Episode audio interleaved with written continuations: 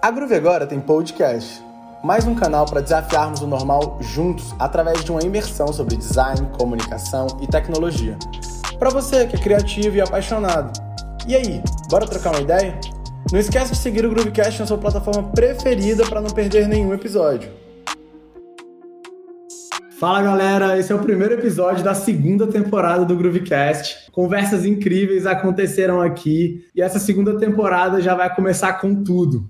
Hoje eu estou aqui com o André Carvalhal. Ele é autor, consultor, especialista em diversos temas, dentre eles sustentabilidade. Já escreveu o livro que é best-seller, A Moda Imita a Vida. Fora tudo isso, o André navega muito bem sobre tendências de comportamento. E aí, André, quem já te conhece sabe que tu é um cara de narrativas incríveis, né? Mas conta para quem não te conhece quem que você é e o que que faz teu coração bater mais forte.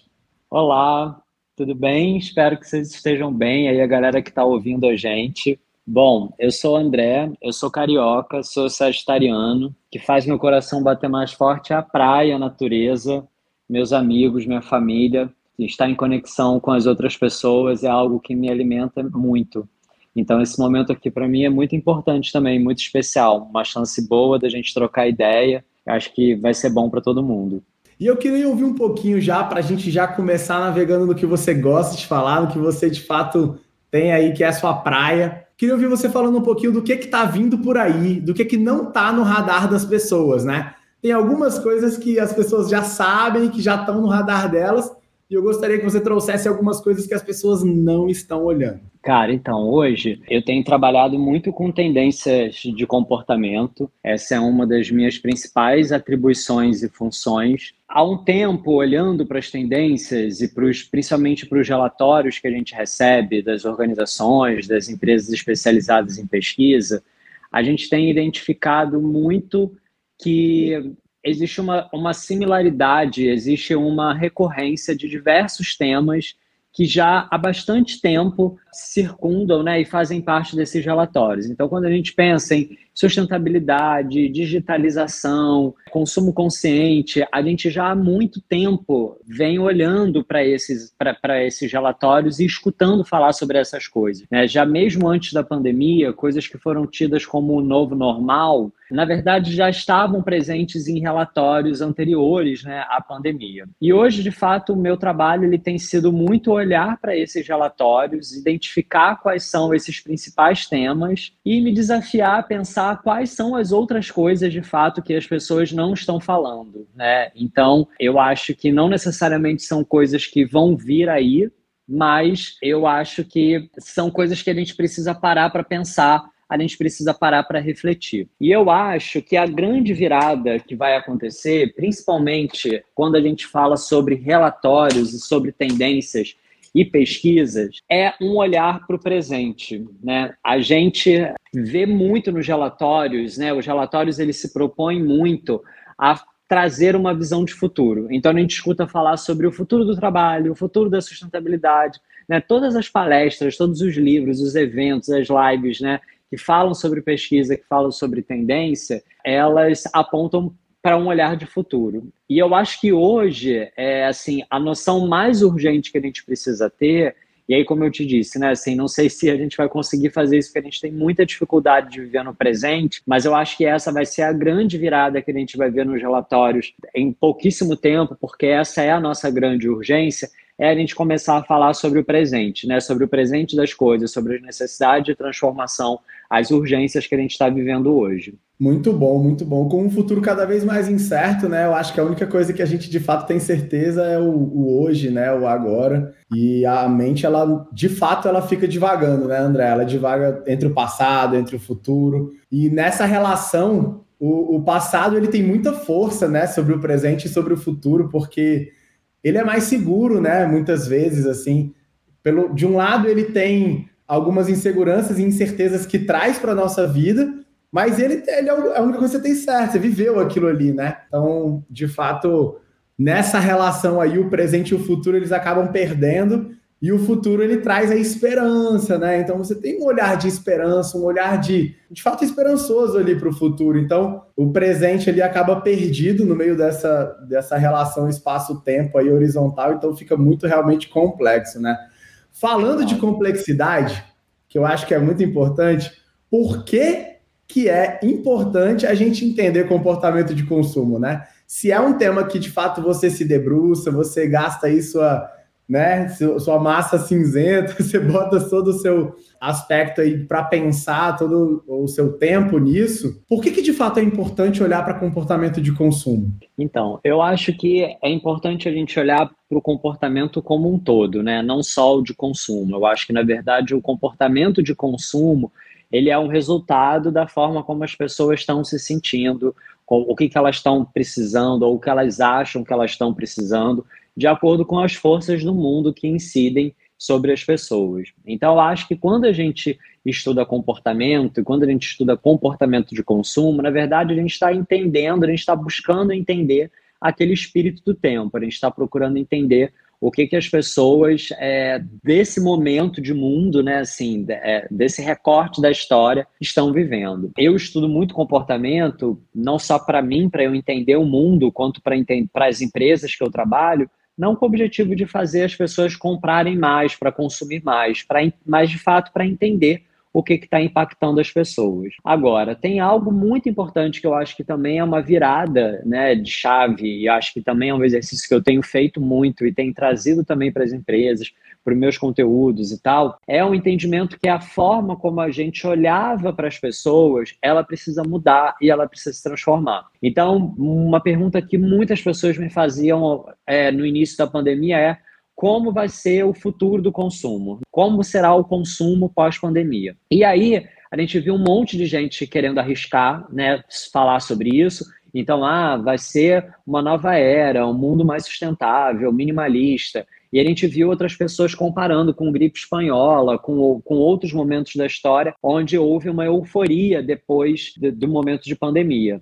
E aí, mesmo já ao longo da pandemia, a gente viu as pessoas se comportando de jeitos muito diferentes. Então, a gente viu muitas pessoas deixando de comprar e a gente viu pessoas que é, ali nos momentos de retomada, como por exemplo quando a China reabriu as lojas de luxo, né, tendo fila na porta, recorde de vendas, a gente viu um, uma euforia de consumo muito grande. Só que a gente é, precisa olhar para esses comportamentos também com um distanciamento maior e uma crítica, e entender que não é porque na China as pessoas fizeram fila na porta das lojas de luxo, que é aqui no Brasil, onde a gente teve né, mais da metade da população empobrecendo, né? A gente viu as pessoas que estavam abaixo da linha da pobreza ficarem mais baixo ainda, né? Onde a gente vai ter uma euforia de consumo. Hoje eu olho para esses movimentos de consumo e esses movimentos de comportamento e procuro buscar quais são esses gaps, quais são essas falhas nessas narrativas, sabe? Ah, então, de fato, né, vamos fazer um recorte é, de classe. Todas as classes vão se comportar da mesma forma, sabe? Vamos fazer um recorte de localidade. Todas as pessoas vão se comportar assim. Eu acho que é isso, sabe? Eu acho que é importante a gente entender o comportamento e o consumo para entender como as pessoas estão se comportando, como elas estão se sentindo, mas com essa lente crítica de que não existe todo mundo. A gente sempre vai estar falando de um grupo, de uma parcela, de um nicho e buscar essas interseccionalidades para mim hoje tem sido mais interessante, o mais necessário. Pô, muito bom. Vamos descer mais ainda, vamos navegar em águas mais profundas nesse momento. Você falou de, de um olhar um pouco mais local, né? Uma das tendências aceleradas que muitos reportes traziam era o localismo, né? Então eu acho que, que esse recorte local, ele é muito importante. Ele, na maioria das vezes, não está presente nos reportes de tendência, né? Que em sua maioria são mais globais, olham para grandes mercados. Então, é, o teu trabalho, no caso, fica ainda mais valioso e, e, precisa ser cada vez mais apoiado por grandes marcas, né, André? Porque de fato é o que passa a ter valor, né? Não é porque tem um recorte Latam que o recorte Latam, o reporte e o recorte Latam faz sentido, né? Às vezes, cara, a Colômbia está em, em, um momento, às vezes a gente está em um momento diferente. E aí, uma coisa que eu, que eu queria te perguntar para a gente começar a navegar em águas mais profundas é que você explicasse para mim a relação entre sustentabilidade e autoconhecimento. Esse exemplo do localismo é muito bom que você trouxe, porque ele é o típico exemplo né, de alguma tendência que não está tão clara que não está tão presente nos relatórios, mas que ela se transforma também numa necessidade, né? Assim, a gente quando pensa em sustentabilidade, quando a gente pensa no que precisa acontecer no mundo para de fato a gente ter futuro, passa muito pelo localismo. Então eu acho também que a gente ter esse olhar crítico de que nem tudo que está nos relatórios é o que precisa acontecer, acho que pode levar a gente para outros lugares também. E quando a gente fala de autoconhecimento de sustentabilidade, é que é um dos temas que hoje mais tem me empenhado, né, mais tem me estimulado a pesquisar e a falar, em algum momento ali na minha trajetória, escrevendo, estudando, eu consegui ver uma conexão muito grande entre essas duas coisas. A gente, quando fala de sustentabilidade, a gente vai para um lugar sempre de redução de consumo, de se preocupar com o futuro, de se preocupar com a natureza, de se preocupar com recursos naturais. A gente conecta a sustentabilidade a uma série de demandas que não fazem parte naturalmente do nosso dia a dia. Tudo no nosso dia a dia leva a gente para um lugar completamente oposto. Então, como a gente falou no início, tudo leva a gente para o passado, né? As coisas elas não levam a gente para o futuro. É muito difícil, são raras as pessoas de fato que pensam, que se planejam, que tomam as suas decisões pensando de fato no que aquilo pode acarretar pode impactar na sua vida no futuro. Quem dirá a gente ter a expectativa de que as pessoas vão pensar em gerações futuras, em três, quatro gerações para frente. Então, assim, é uma visão quase que romântica a gente vender a sustentabilidade como uma necessidade da gente pensar em gerações futuras, porque a gente tem muita dificuldade de pensar na nossa geração, né? Gente tem dificuldade de pensar na frente, na gente. A gente sabe de uma série de hábitos que fazem mal para a gente, fazem mal para nossa saúde, fazem mal para nossa vida, e a gente continua praticando, porque existem outras forças mais fortes que levam a gente para esse lugar. Quando a gente fala de consumo, a gente entende a necessidade da redução de um consumo, de um, de um consumo de mais qualidade, de um consumo mais exigente, digamos assim, mas a todo momento, a, ao nosso redor, a gente sofre o impacto dessas tendências de moda, daquilo que a gente precisa comprar, daquilo que a gente precisa fazer para se conectar, para ser aceito socialmente. Então é como se tudo à nossa volta, né, ou pelo menos grande parte das coisas, principalmente as que estão mais conectadas com o capital, elas desconectam a gente do que é preciso para haver sustentabilidade. E o próprio conceito de autoconhecimento da forma também como ele muitas vezes é vendido, ele contribui ainda mais com essa conexão, por incrível que pareça. Porque a gente escuta muito se falar em olhar para dentro, em mergulhar internamente, em olhar para você, em se autoconhecer. Só que nós somos seres sociais, não existe a gente separado do outro, separado das outras pessoas, separado do planeta. E muitas vezes esse incentivo só para olhar para dentro, para se autoconhecer, pode ter o potencial de, primeiro, não fazer a gente entender que algumas pautas e algumas lutas, elas não são individuais, elas são coletivas e que muitas pessoas estão passando pelas mesmas necessidades que você, né, ou que qualquer outra pessoa. Muito desse olhar para dentro pode nos fazer também também nos desconectar das outras pessoas e da natureza, do mundo exterior. A gente depende das outras pessoas, a gente depende da, da, da, do que a gente chama de natureza, né? Que na verdade a gente também está inserido, mas a gente fala como se fosse uma coisa fora da gente, assim como o outro, né? A gente fala como se fossem coisas externas. E esse olhar muito profundo para dentro e, obviamente, também, né, banalizado, cooptado por uma série de mercados, né? Não estou falando aqui que não é importante a gente olhar para dentro, mas eu estou falando que, que dependendo da forma como isso é feito, a gente tem esse risco de acabar se desconectando. E de se desconectar de que assim, se eu preciso preservar o futuro para outras gerações, eu preciso olhar para as outras pessoas também, eu preciso entender as necessidades das outras pessoas e não somente a minha. Então eu acho que a gente vive num mundo onde muitas coisas nos levam para essa desconexão, essa desconexão com a gente, a desconexão com as outras pessoas, a desconexão com o planeta. E a reconexão ela não pode ser só com a gente, ela precisa ser com a gente, com as outras pessoas e com o planeta também. Enquanto a gente não fizer isso, não tem sustentabilidade. Não tem como a gente pensar num consumo consciente de recursos, não tem como a gente pensar em colaboração, não tem como a gente pensar nas outras pessoas sem que elas sejam concorrentes ou pessoas que estão ao nosso dispor para nos, nos servir. A natureza, né, o meio ambiente, como um estoque de recursos também para nos servir. Quando a gente entende quem a gente é, que na verdade a gente é a natureza, a gente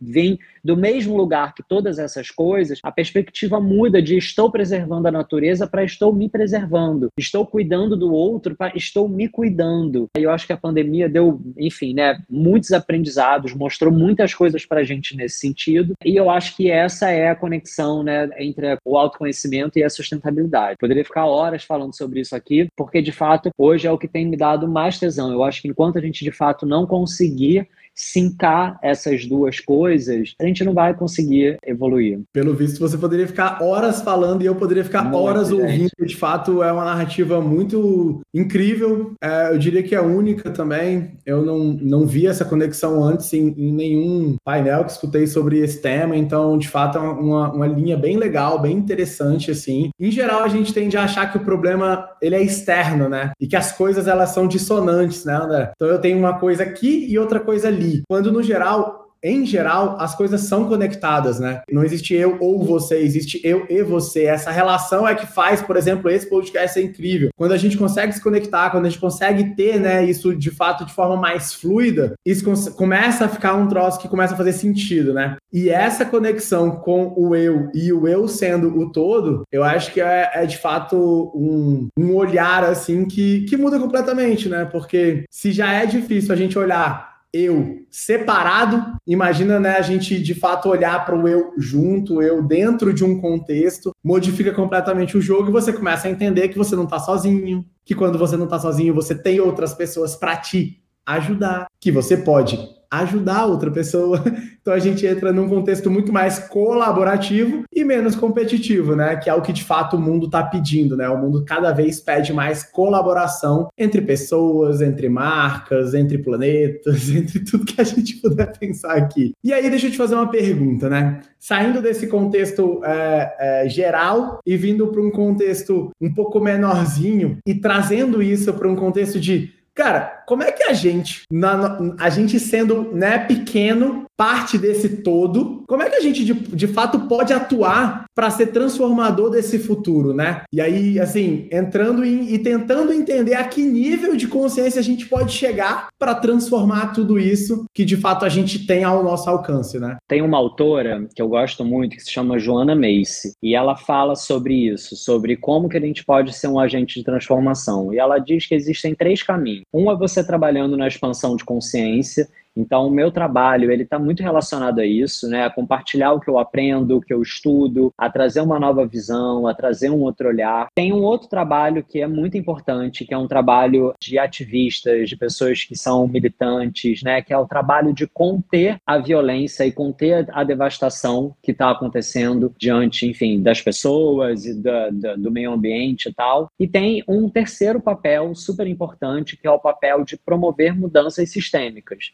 e que aí cabe mais a quem está exercendo cargos né, é, de liderança dentro de empresas, na política. São as pessoas que vão, né, de fato, mexer no que é grande, né? É, e ali nas regras do jogo. Agora, essas três coisas, elas são extremamente importantes e elas precisam correr em paralelo. E a gente precisa ter pessoas que ocupem todos esses papéis. Porque, por exemplo, não adianta você ter um candidato incrível, uma candidatura a favor do clima, a favor das pessoas e tal, se as pessoas que são responsáveis por eleger essa candidatura não tem consciência do valor e da importância daquilo. Então, por isso, quem atua na expansão de consciência tem essa importância. Não adianta, por exemplo, eu ter marcas que são mais sustentáveis, é, sei lá, veganas, que causam menos impacto e tal, se você não tem pessoas que valorizam e que entendem aquilo. Da mesma forma que você não adianta você ter pessoas que querem rever os seus hábitos, a é, sua alimentação e tal, não sei o quê, e você não ter o serviço, o produto alinhado para aquilo. Então, todas essas coisas elas precisam acontecer e eu acho que cada pessoa vai se encontrar em algum desses lugares. Mas é coletivo, como a gente falou antes, não adianta só uma coisa ou outra. Eu acho de fato que cada um de nós tem um papel, tem uma importância, pode agir de uma determinada forma. Eu acho que tudo que a gente faz importa, mesmo as ações pequenas. Existe hoje também né, uma, uma corrente muito grande né, de não, não adianta você mudar a sua alimentação, você reduzir o seu banho, você catar o seu lixo, porque a maior empresa do mundo está gastando um monte de água, está fazendo um monte de lixo. Sim, isso tudo é verdade, eu não vou negar isso. Mas assim, cuidar do meu lixo, né, olhar para o meu consumo, não só de água, mas de tudo, me fez entender as minhas necessidades, o meu comportamento, os meus impactos, me reaproximou da natureza, me trouxe mais pensamento crítico, me trouxe um monte de coisa que no final da linha acaba colaborando com a candidatura que eu vou escolher para votar. Então, eu acho que existem muitas coisas que a gente pode fazer, eu acho que cada pessoa vai encontrar uma coisa, acho que cada pessoa está num nível diferente de consciência, de necessidade, acho que a gente precisa entender que existem pessoas vivendo diferentes realidades, então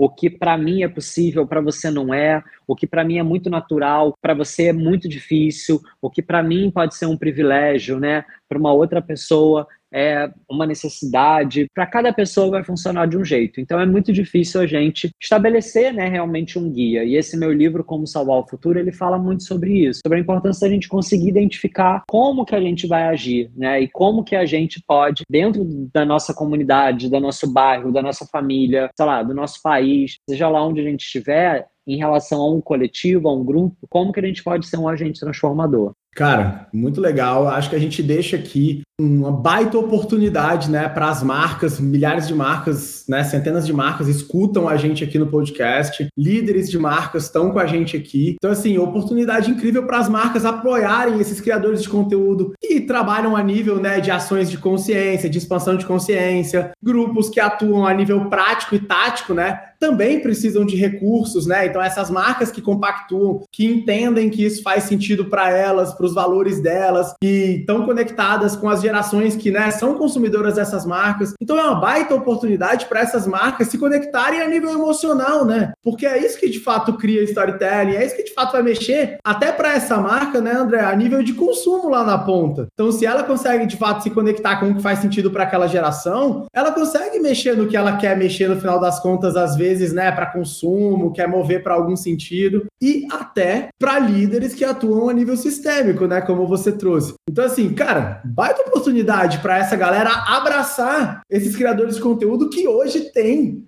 100% da atenção, né? A atenção que antes estava com as mídias tradicionais, agora migrou 100% para os criadores de conteúdo. Então, né, essas marcas, elas tem cada vez mais tá de olho nisso e de fato trazer, trazer recurso, virar um pouquinho do olhar, né? E apoiar e incentivar que esses caras façam essa transformação, porque isso de fato vai mexer no ponteiro de todos os lados e de todo, em todos os aspectos, né? Até agora a gente estava falando muito para o mundo, né? Então a gente estava olhando muito para esse contexto um pouquinho mais de como é que isso se transforma num contexto mais colaborativo e como é que isso volta para o indivíduo, né, André? E como é que o indivíduo está lidando com ele mesmo dentro desse contexto todo que a gente tem falado é, global, né? Como que as pessoas, André, ao seu olhar, estão de fato cuidando das suas cabeças, das suas mentes? Como é que você tem visto as pessoas olhando para a sua saúde mental? Como eu falei no início, eu acho que a gente tem que fazer sempre muitos recortes, né? Assim, é, não, como eu brinquei, né? Não existe todo mundo. Eu acho que existem pessoas em diferentes momentos, então acho que existem pessoas que estão mais conscientes em relação a todas essas coisas, existem pessoas que estão menos, né? Como eu falei também agora, existem pessoas em diferentes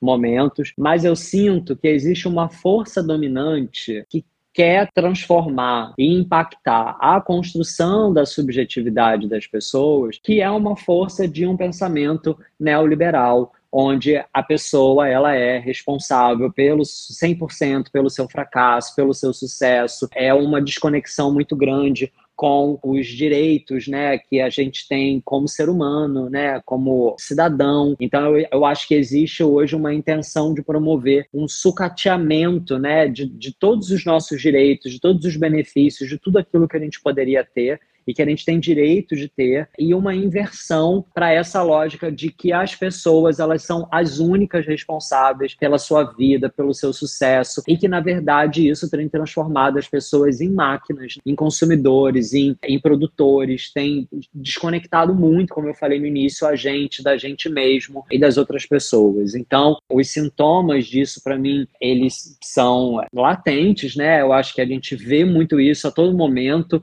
nas redes sociais. Então, essa noção dessa meritocracia do tudo, né? Então, é a meritocracia da beleza, é a meritocracia do prazer, é a meritocracia do status, então é a todo momento as pessoas se colocando como produtos, como mercadorias, como se isso fosse realmente a última solução, né, a última alternativa que a gente tem, e talvez seja, né, dentro desse contexto, né, que o mundo está levando a gente. E aí eu vejo coisas muito curiosas, como por exemplo ontem uma matéria falando sobre a invenção de uma pílula que vai substituir os exercícios físicos para trazer para o corpo os benefícios do, do, exercício físico, né? Então você vai ter a barriga sarada, você vai ficar forte, você vai ter definição com base nessas pílulas e você não vai precisar mais fazer os exercícios. E aí era interessante o tom da matéria que falava: ah, num dia a dia muito corrido, é, com muitas responsabilidades, muito trabalho, acaba se tornando um luxo poder fazer exercício e tal, e essa pílula vem como uma alternativa. E aí, nos comentários desse post, as pessoas estavam muito felizes com essa alternativa. Então, assim, a lógica, ao invés de ser, cara,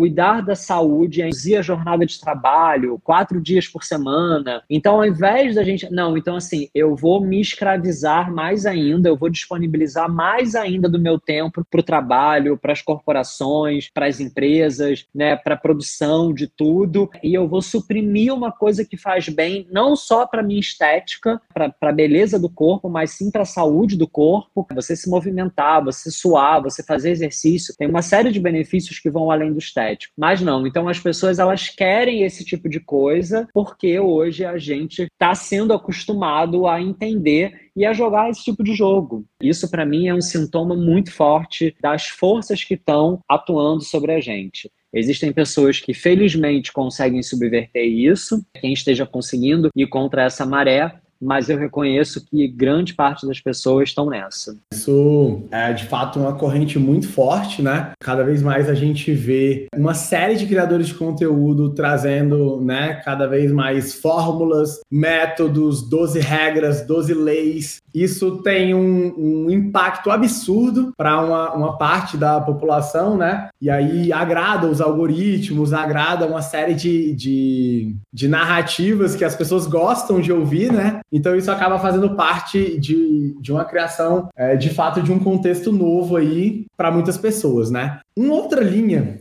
e aí, eu acho bem interessante a gente levou isso para um lado legal aqui. E o estoicismo ele está em alta, né? Assim, a gente ouve muito falar sobre estoicismo e ele, e ele segue por uma, uma narrativa um pouco mais racional da vida. Seguindo por esse lado um pouquinho mais neoliberal, de que você é responsável por aquilo ali que você pode fazer e pelo teu sucesso. Quase que uma narrativa 100% racional da história, né? De, tirando de lado que você tem um contexto emocional da história, como é que você vê essa, essa dualidade que a gente é um pouco razão, um pouco emoção, a gente é um pouco causa, a gente é um pouco ordem, né? E isso os orientais é, olhavam muito até a filosofia chinesa do Yin e do Yang eh, fala, falava muito sobre esse, essa dualidade existente em nós, né? Como é que você vê isso atuando a nível de saúde mental, né? Porque eu acredito bastante que somos caos e somos ordem, né? Somos razão e somos emoção. Como é que você, você enxerga isso a gente chega na positividade tóxica, né?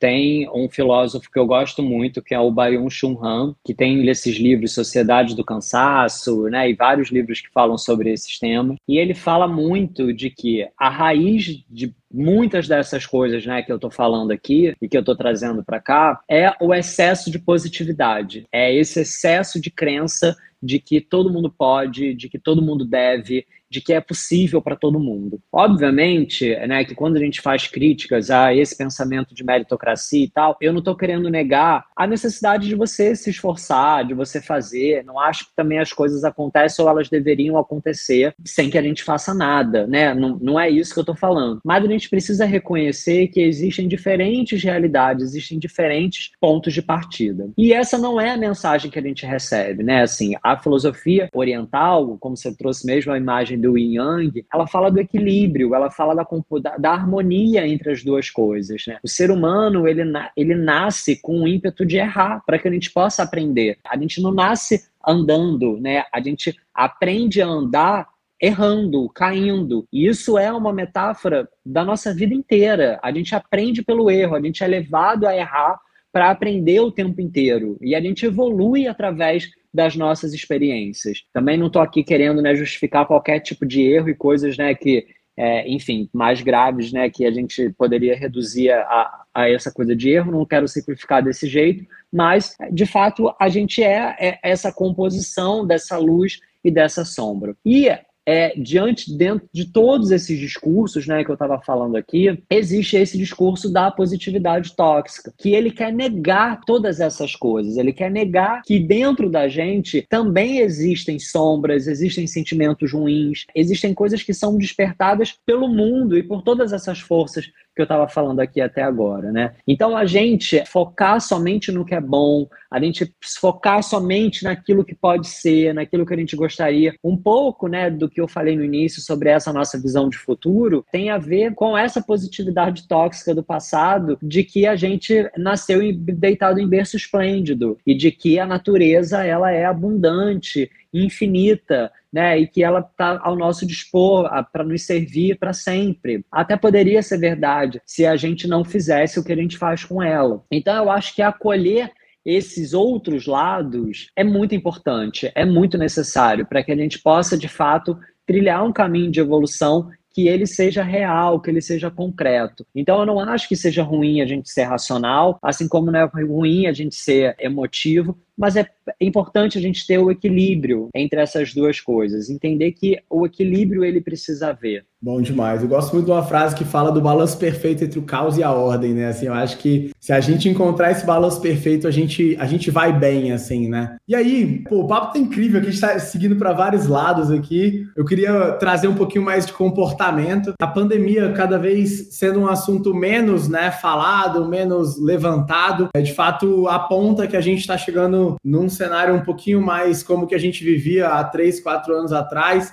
e aí, quais são as mudanças de comportamento, André, que a gente teve durante esse período, que a gente adquiriu durante a pandemia, que você acha que vão permanecer no cenário pós-pandêmico? Bom, eu acho que, como eu né, falei, acho sempre importante repetir isso.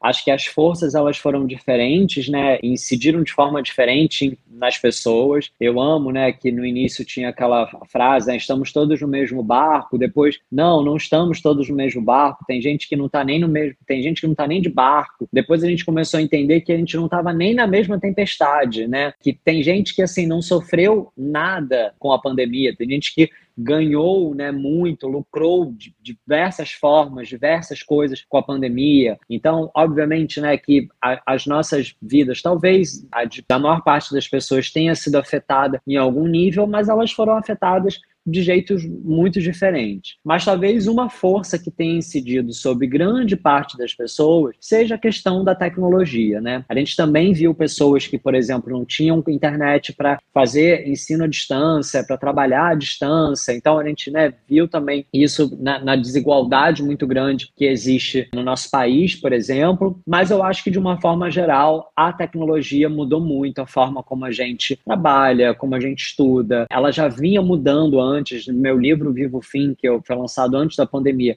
eu já falava muito sobre isso, mas agora, de fato, é, eu acho que isso né, veio para ficar. Eu não tenho uma visão romântica nesse sentido, de que a gente vai conseguir se desconectar, a gente, né, enfim, eu acho que é um caminho, né, realmente sem volta. Acho que algumas pessoas vão conseguir conviver com um pouco mais de distância ou menos, então, por exemplo, televisão. Tem gente que não tem televisão em casa, mas de uma forma geral, a televisão ela faz parte da vida de muitas pessoas, né? Mas a tecnologia, principalmente a tecnologia digital, né, que é o que eu estou falando aqui, a internet, as plataformas e tal, acho que isso impactou muito a nossa vida e vai impactar muito daqui para frente. Acho que as redes sociais e a nossa socialização, né, digital aumentou muito, então grande parte das nossas vidas hoje passou a ser vivida através de aplicativos, de, de redes sociais, de jogos, a gente viu o crescimento das plataformas de jogos, a gente vê agora essa história do metaverso, as experiências que estão surgindo cada vez mais, a gente viu agora recentemente uma semana de moda que aconteceu inteira dentro do metaverso.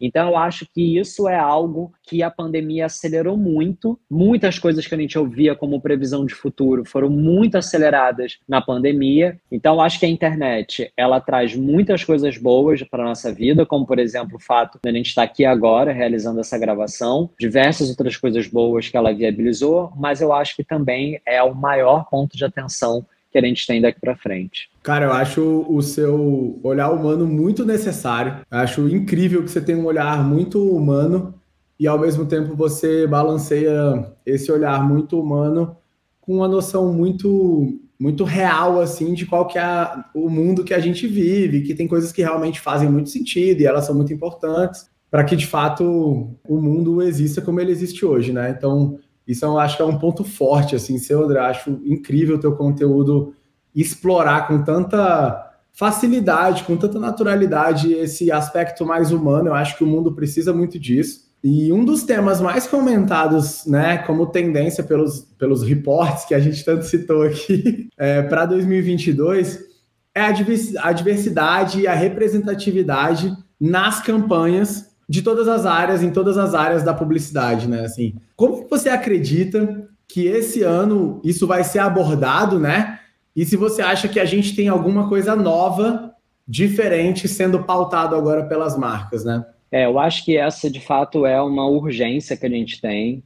Eu acho que a gente já vem, vem acompanhando esse movimento acontecendo já em algumas campanhas, a gente vê alguns influenciadores de diferentes nichos, diferentes grupos, com diferentes realidades também crescendo e ganhando mais espaços. Mas quando a gente fala sobre marcas, né, e a associação entre pessoas e diversidade, e principalmente o quanto isso é apropriado para as campanhas, eu acho que existem dois lados nisso aí, como a gente estava falando antes, né, sobre essas dualidades e a necessidade do equilíbrio, onde a gente tem é, determinados grupos que estão começando um, um, um, processo de inclusão e que precisam se ver nas campanhas, né? precisam é, ter esse tipo de representatividade, como pessoas com deficiência, pessoas que não são consideradas né, como consumidores, por exemplo. É, existe uma parcela muito grande da população que tem algum tipo de deficiência,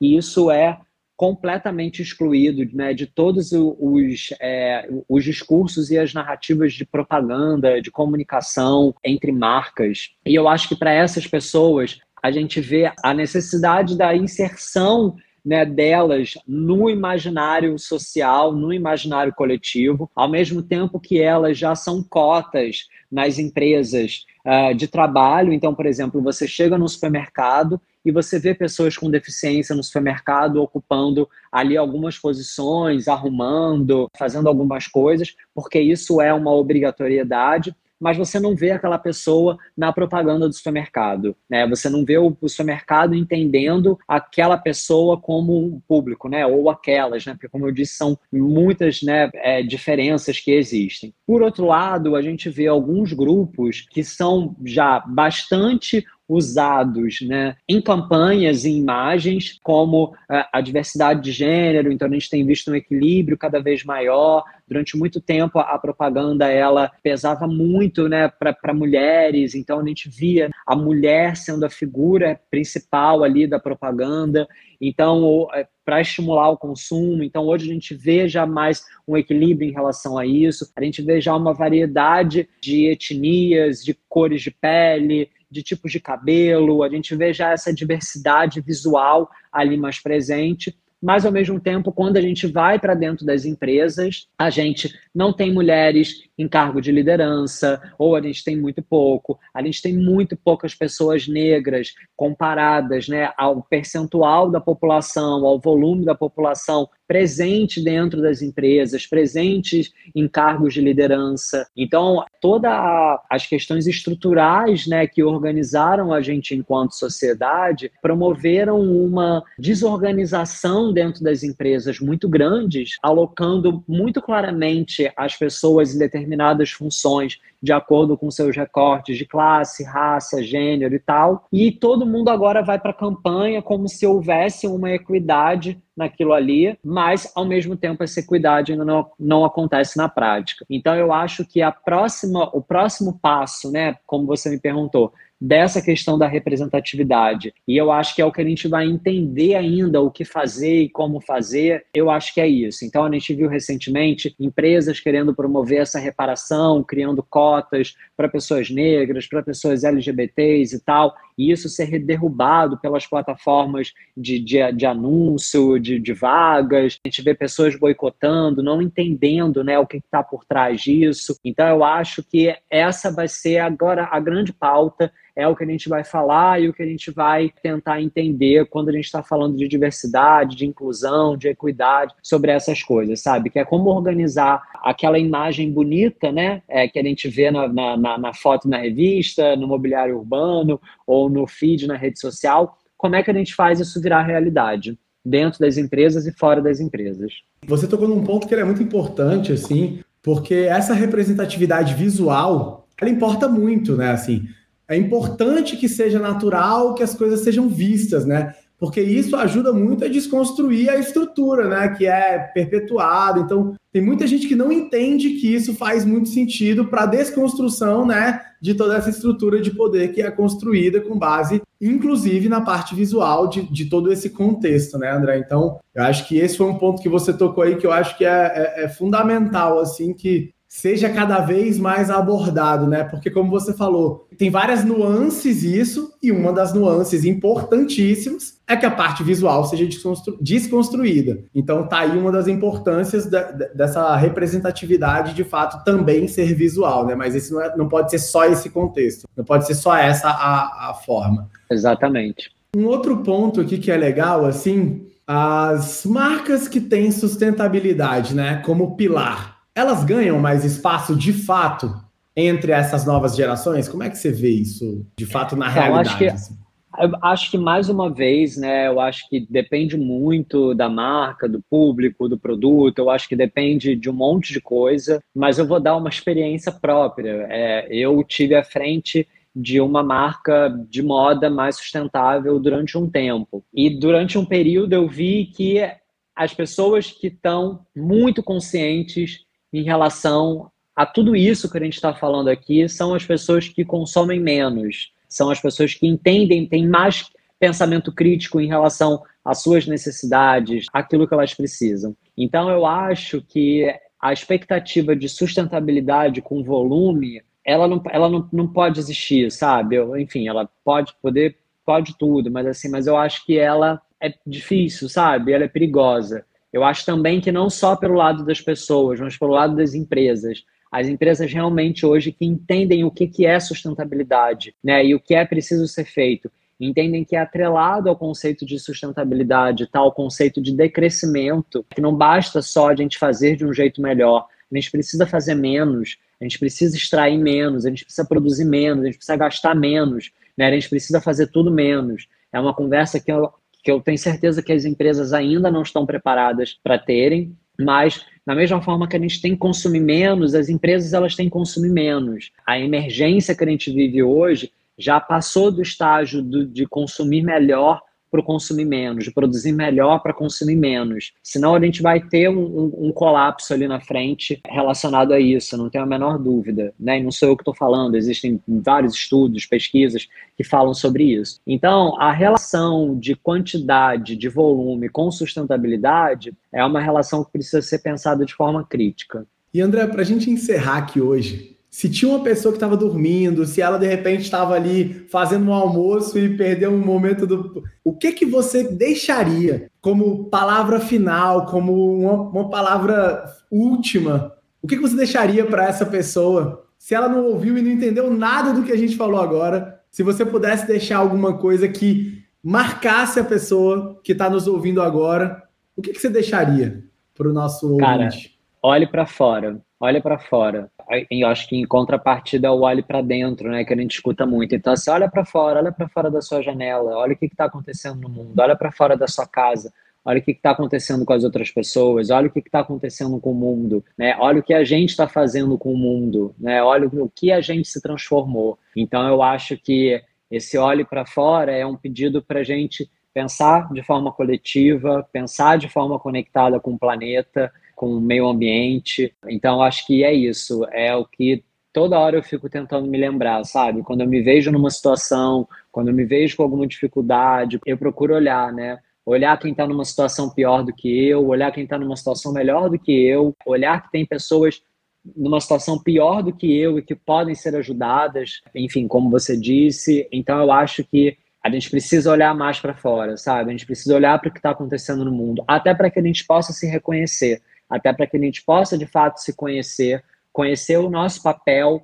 diante disso tudo, conhecer o que, que a gente pode fazer, como é que a gente pode atuar a gente não vai fazer isso se a gente não, não tiver noção de fato do que está acontecendo com as outras pessoas, o que está acontecendo com o mundo. Muito, muito, muito bom o papo que a gente teve aqui hoje, André. Eu acho que foram, cara, minutos aqui preciosíssimos. Cada conceito abordado aqui que você trouxe de forma muito densa em alguns momentos. Achei que a gente passou por, cara, conceitos que se de fato a gente tiver um pouquinho da atenção para cada coisa que foi é, trazida aqui, acho que a gente consegue deixar e marcar quem teve com a gente aqui nos ouvindo hoje em algum aspecto que seja. A gente falou de filosofia, fomos até a cultura oriental, voltamos. Então, mais uma vez, te agradecer. Eu não tenho palavras para o que a gente está construindo aqui junto. Eu acho que são essas conversas que de fato transformam, né, a, a todos os níveis. Então, muitíssimo obrigado pela sua presença Valeu. aqui no nosso Groovecast, beleza? Imagina, eu que agradeço pelo espaço, pela possibilidade de falar sobre essas coisas. Como eu disse, acho que para quem ouviu a gente até agora, deu para perceber, eu ficaria para sempre falando sobre isso, a gente ficaria horas aqui falando. Então, assim, ser convidado, né, ter esse espaço para poder falar, dialogar, é muito importante, é muito valioso para mim também. Então eu agradeço demais a vocês, né, pelo convite e a quem ouviu a gente aqui até agora. Muito obrigado.